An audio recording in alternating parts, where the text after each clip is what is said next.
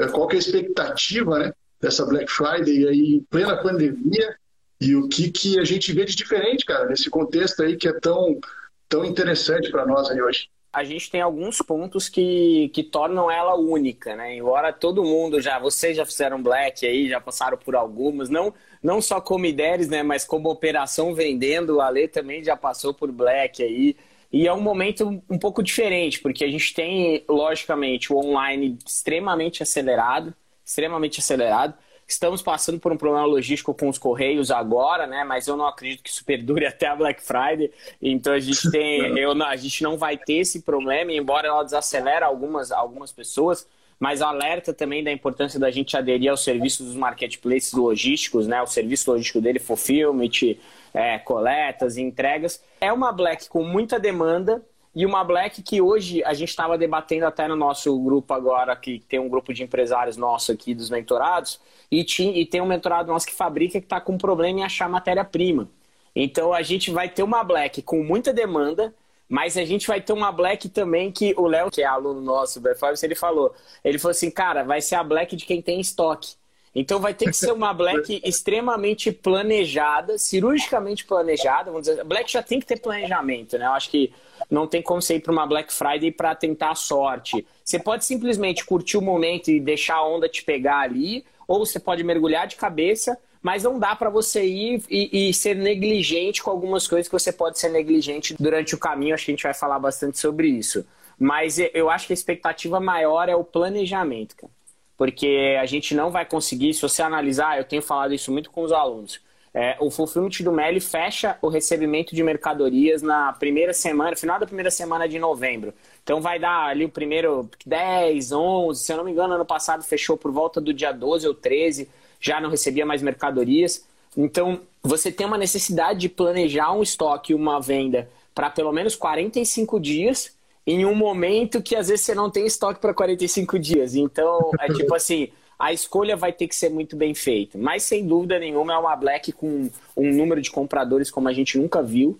É, a pandemia trouxe uma galera nova. O Andrezinho até compartilhou do Meli, né? Compartilhou com a gente números de compradores que eles divulgaram. Vendedores eles não divulgam, mas compradores que eles divulgaram efetivamente. Tipo, no começo da pandemia, com 40 dias de pandemia, tinha 6 milhões de novos usuários no Meli, que já tem uma base gigante. Né? Pra você achar 6 milhões de pessoas que ainda não estão no Meli, é muito, é, é, é, muito forte. Então eu acho que assim, vai ser único em todos os aspectos. Em todos os aspectos, realmente.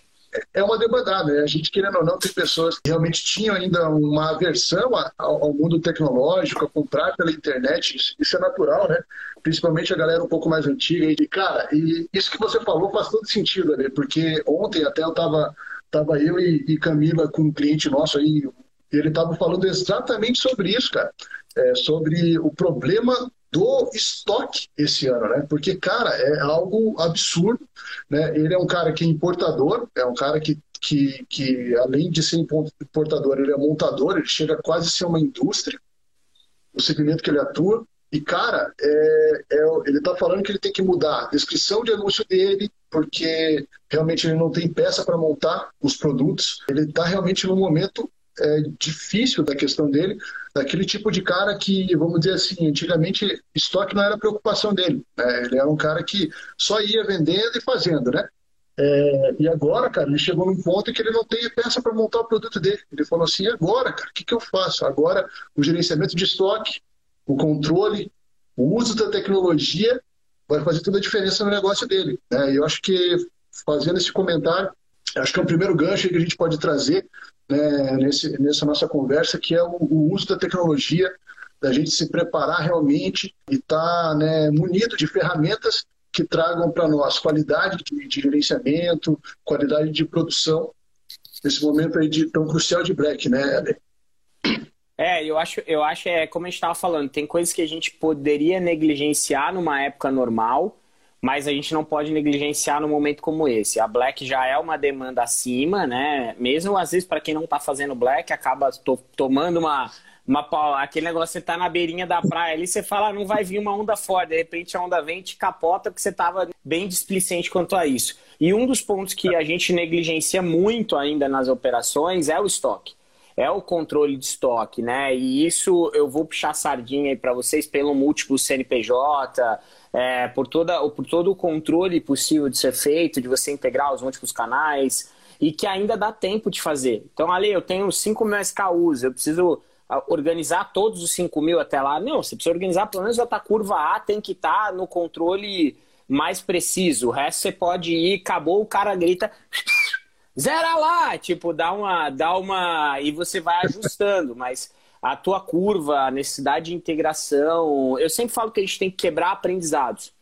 E um dos aprendizados que você tem que colocar até chegar o momento da Black é realmente de ter a tua integração redonda, é de realmente colocando e matando, né? Esses dias uma mentorada, eu tava fazendo uma mentoria ao vivo, ela é do performance, na verdade. E aí ela usou uma análise muito massa, assim.